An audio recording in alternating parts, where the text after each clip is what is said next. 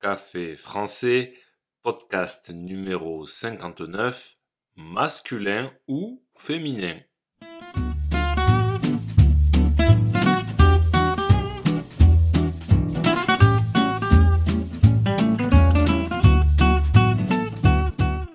Bonjour chers auditeurs, comment allez-vous? Bienvenue sur Café français, le podcast quotidien pour apprendre le français. Masculin ou féminin, le ou la, un ou une. Je sais, ce n'est pas facile. Mes étudiants hésitent souvent entre le féminin et le masculin. Dans le podcast d'aujourd'hui, je vais vous donner quelques astuces pour choisir entre masculin et féminin. N'oubliez pas que les exercices et la transcription du podcast sont disponibles sur le site internet caféfrançaisavecgautier.com. Sur ce site, vous pouvez aussi réserver un cours de français. C'est parti, prenez un café et parlez français.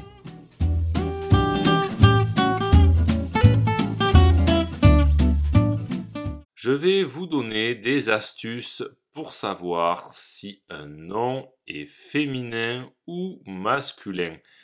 Des fois, il peut y avoir des exceptions, mais ça va marcher presque tout le temps, comme l'astuce de la lettre E. Si le nom se termine par E, alors il est féminin. Par exemple, avec les noms de fruits et de légumes, la carotte, la cerise, la fraise. Ces noms se terminent par la lettre E et sont féminins. Par contre, le raisin ne se termine pas par E, il est masculin. Évidemment, il y a des exceptions comme la noix. Ça se termine par un X, mais c'est féminin. Deuxième astuce, le genre naturel. Alors, le genre naturel, c'est le genre qu'ont naturellement les mots. Par exemple, l'oncle, c'est masculin et la tante, c'est féminin. Pareil pour les animaux comme le coq et la poule. Le coq, c'est masculin et la poule féminin. Troisième astuce, les catégories de mots. Il y a des catégories de mots pour lesquelles tous les mots sont féminins ou bien masculins. Par exemple, pour les marques de voitures, c'est féminin. On dira la Porsche, la Peugeot, la Ferrari. Les jours de la semaine, eux, sont masculins. Le lundi, le mardi, le mercredi, le jeudi, le vendredi, le samedi et le dimanche. Pareil pour les mois de l'année, le mois d'octobre, le mois de décembre. Les lettres, les saisons, les arbres, les couleurs sont masculins. On dira le A, le B, le C. Mais attention, une lettre. Pour les saisons, l'été, l'automne, l'hiver, le printemps, mais une saison. Pour les arbres, un chêne, un olivier. Et pour les couleurs, le bleu, le vert, le rouge.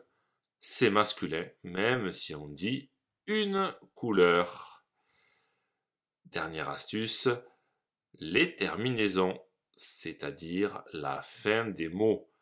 La fin des mots peut nous aider à connaître le genre, comme quand je disais qu'un nom qui se termine par la lettre E est féminin.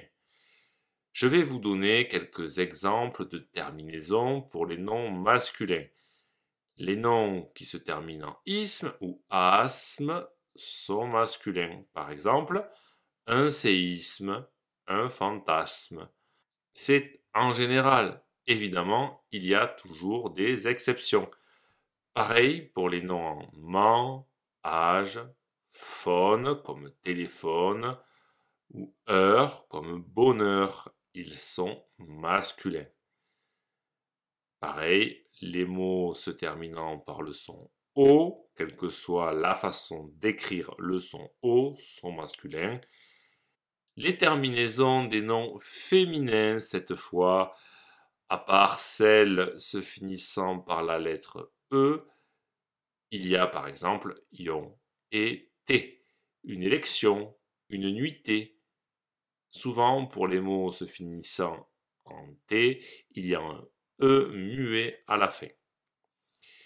Dans ce podcast, c'est difficile de vous donner plus de détails, mais une vidéo sera bientôt disponible sur ma chaîne YouTube sur ce sujet. Si ce podcast vous a plu et pour soutenir le projet, n'hésitez pas à consulter les vidéos de Café Français sur YouTube ou à me suivre sur les réseaux sociaux. Vous pouvez aussi me retrouver sur le site internet caféfrançais avec A bientôt, chers auditeurs.